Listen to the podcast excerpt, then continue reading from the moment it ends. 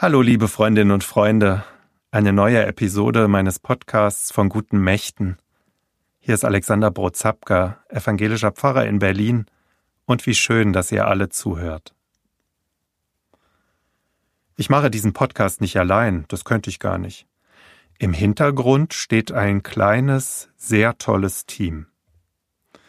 Nina hat mich überhaupt erst auf die Idee gebracht, mich an solch ein Podcast-Format ranzutrauen. Katharina gestaltet die Website und Timo nimmt die Episoden in einem kleinen Tonstudio auf und bereitet sie technisch auf. Mit Christiane, der Öffentlichkeitsbeauftragten unseres Kirchenkreises, bespreche ich ganz viele Dinge. Und Johanna kümmert sich gemeinsam mit ihr um alles, was Social Media betrifft. Sie sucht auch immer die, wie ich finde, wunderschönen Sharepics, also die Fotos aus die auf den Inhalt jeder Episode Bezug nehmen und eine einheitliche Gestaltung haben. Danke euch allen, ohne euch ginge gar nichts. Von Johanna kam auch eine Frage an mich, ob ich nicht mal über meine absolute Lieblingsstelle in der Bibel etwas sagen könne. Und ob es auch Stellen gibt, die mich so richtig aufregen. Zur zweiten Frage schon mal so viel. Ja, die gibt's, sogar eine ganze Menge davon. Darum finde ich es auch so wichtig, genau hinzuschauen, wie diese Stellen gelesen werden. Wer nämlich versucht, die ganze Bibel wörtlich zu nehmen, also verbal inspiriert, wie es die Fundamentalisten tun, die und der kommt in Teufels Küche. Nicht nur, weil es Bibelstellen gibt, die sich diametral widersprechen, sondern auch, weil viele Stellen nur aus ihrem zeitlichen Zusammenhang heraus zu verstehen und einzuordnen sind. Und dieser Zusammenhang ist nun mal patriarchal geprägt und grenzt sich von der sogenannten heidnischen Umwelt ab. Irgendwann werde ich also mal in einer Episode eine Bibelstelle raussuchen, wo das sehr anschaulich wird. Martin Luther übrigens wusste, dass die Bibel nicht wörtlich gelesen werden kann – wie der Apostel Paulus auch, wenn der schreibt, der Buchstabe tötet, aber der Geist macht lebendig. Luther hat das folgendermaßen formuliert. Die Bibel müsse aus ihrer Mitte heraus gelesen und gedeutet werden, in seinen Worten, was Christum treibet. Und daher hatte er auch einen ziemlich freien Umgang mit den biblischen Texten, und seine Übersetzung nimmt sich auch diese Freiheiten. Wahrscheinlich ist sie daher bis heute so wunderbar und lyrisch. Aber jetzt endlich zu Johannas Frage an mich und zu meiner oder einer meiner Lieblingsstellen. By the way, wenn jemand von euch eine Anregung zu einem Thema hat, mit dem ich mich mal beschäftigen soll, dann schreibt uns das sehr gerne. Als ich ein kleines Kind war, hat meine Oma mir aus der Kinderbibel vorgelesen. Dann, so mit zwölf, dreizehn Jahren, habe ich hin und wieder selbst in der Bibel gelesen.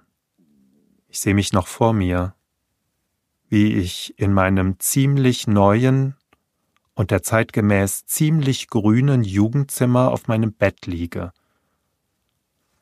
Und als ich so gelesen habe, da hat es mich ergriffen. Es waren Verse im Matthäusevangelium in der sogenannten Bergpredigt.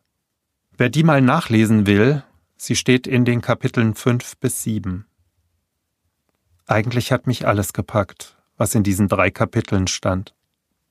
Kreuz und quer habe ich hin und her gelesen und weiß noch, dass es mir irgendwie die Sprache verschlagen hat.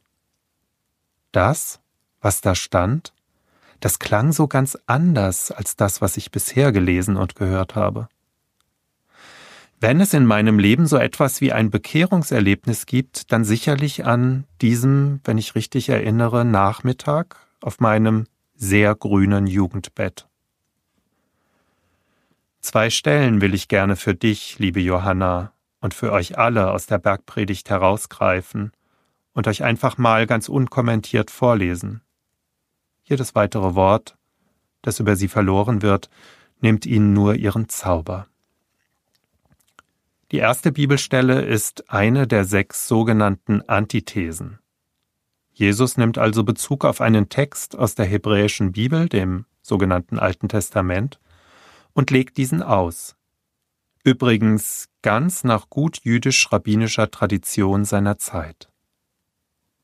Und als zweiten Text noch die Seligpreisung. Die stehen ganz zu Beginn der Bergpredigt. Beide Texte und darüber hinaus eigentlich alles aus der Bergpredigt, auch das, was gar nicht so leicht zu lesen und zu verdauen ist, nimmt mich heute wie damals gefangen und geht mir direkt ins Herz. Von der Feindesliebe. Ihr habt gehört, dass gesagt ist, du sollst deinen Nächsten lieben und deinen Feind hassen. Ich aber sage euch, liebt eure Feinde und bittet für die, die euch verfolgen, auf dass ihr Kinder seid eures Vaters im Himmel. Denn er lässt seine Sonne aufgehen über Böse und Gute und lässt regnen über Gerechte und Ungerechte. Denn wenn ihr liebt, die euch lieben, was werdet ihr für Lohn haben? Tu nicht dasselbe auch die Zöllner? Und wenn ihr nur zu euren Geschwistern freundlich seid, was tut ihr Besonderes? Tu nicht dasselbe auch die Heiden? Darum, ihr sollt vollkommen sein, wie euer himmlischer Vater vollkommen ist. Die Seligpreisungen als er, Jesus, aber das Volk sah, ging er auf einen Berg, und er setzte sich, und seine Jünger traten zu ihm. Und er tat seinen Mund auf, lehrte sie und sprach, Selig sind, die da geistlich arm sind, denn ihrer ist das Himmelreich. Selig sind, die da Leid tragen, denn sie sollen getröstet werden. Selig sind die Sanftmütigen, denn sie werden das Erdreich besitzen. Selig sind, die da hungert und dürstet nach der Gerechtigkeit, denn sie sollen satt werden. Selig sind die Barmherzigen, denn sie werden Barmherzigkeit erlangen. Selig sind, die reinen Herzens sind, denn sie werden Gott schauen. Selig sind die Frieden stiften, denn sie werden Gottes Kinder heißen. Selig sind, die um der Gerechtigkeit willen verfolgt werden, denn ihrer ist das Himmelreich. Selig seid ihr, wenn euch die Menschen um meinetwillen schmähen und verfolgen und allerlei Böses gegen euch reden und dabei lügen. Seid fröhlich und jubelt. Es wird euch im Himmel reichlich belohnt werden. Denn ebenso haben sie verfolgt die Propheten, die vor euch gewesen sind. Alles Liebe. Euer Alexander Brotzapka